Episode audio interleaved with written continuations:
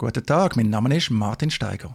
Und mein Name ist Andreas Vogunten und wir plaudern hier zum Thema Datenschutz. Und mein heutiges Datenschutzthema ist eine Entdeckung bei Twitter. Der Nutzer in Vienna Veritas, also ein Österreicher, hat nämlich einen spannenden Beitrag von einem anderen Nutzer, von einem Daniel, teilt.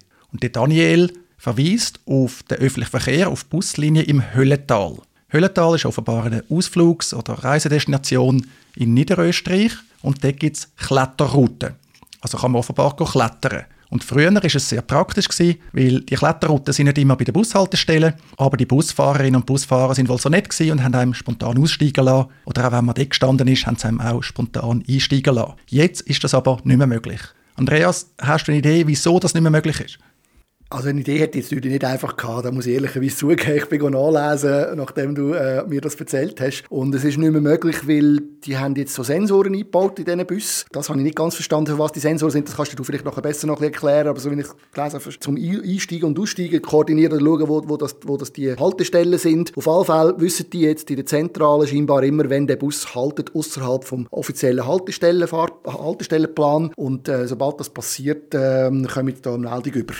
Genau so. Wir tun in den Shownotes dann die Tweet, wo wir jetzt darüber reden, auch verlinken. Da sieht man auch noch ein Bild. Ja, offenbar hat es bei den Ein- und Ausgängen äh, von diesen Bussen Sensoren. Die zählen also Passagiere, die in und aussteigen. Das ist noch nicht so spektakulär. Aber offenbar wird da auch Position geortet mittels GPS. Und wenn der Bus jetzt an einem Ort anhaltet, wo er nicht anhalten, also nicht an einer Haltestelle, dann kommt der Fahrer offenbar ein SMS über und muss sich rechtfertigen. Ja, was ist denn da los?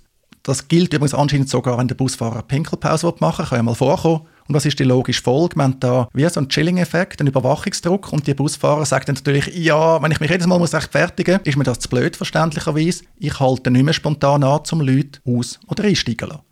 Ja, das ist ein schönes Beispiel. Es ist zwar nicht ganz klar, für was, also klar, die Sensoren brauchen jetzt vielleicht genau zum schauen, wie viele Leute in dem Bus sind und so weiter. Das kann man wirklich tatsächlich noch, noch als okay durchlaufen lassen. Sobald das GPS-Zeug natürlich zum Einsatz kommt und der genau der Effekt hat, ist halt schon so, für was? Meine Frage bei solchen Sachen ist immer ein bisschen, für was? Was ist denn wirklich der Vorteil? Am Schluss stellt sich heraus, oft sind es dann eigentlich mehr Nachteile für alle Betroffenen und hat sich da niemand die Frage gestellt, was das gemacht hat.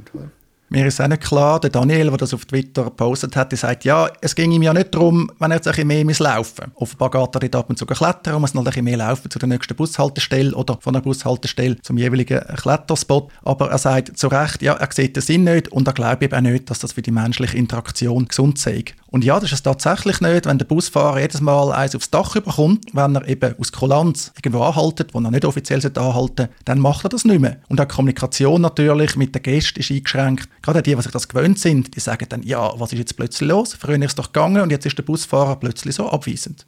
Ja, und es ist zwar ähm, die Entwicklung, die wir jetzt hier sehen mit diesen Sensoren und tatsächlich eben auch letztendlich ein Datenschutzthema sind, die Entwicklung sehen wir natürlich nicht nur in dem Bereich. Ich mag mich erinnern, früher haben Busfahrer und Busfahrerinnen Musik gelassen beim Busfahren, auch auf einer klassischen, normalen Postautoroute oder auch in der Stadt Bern mag ich mich noch gut erinnern, Bernmobil oder ähm, sie haben auch sonst einfach Sachen gemacht, die nicht so außerhalb vom Fahrplan, Bern hat mal einen mit auf der Brücke angehalten, wo es wunderbare Aussicht gegeben und gesagt hat, schau dir mal die schöne Aussicht an. Und so Sachen sind sind heute alle nicht mehr möglich. Und lustigerweise habe ich gerade vor, vor einer Woche bin ich in einem Bus gesessen zwischen Oftringen und Arburg und der Busfahrer, der hat Musik gelassen und die ganze Zeit mitpfiffen. Und ich habe mich zwar genervt über seine Pfeiferei, aber habe es gleichzeitig eben auch schön gefunden, dass wieder mal so eine ganz normale Atmosphäre herrscht in so einem, in so einem Bus, der mittlerweile auch durchbürokratisiert ist.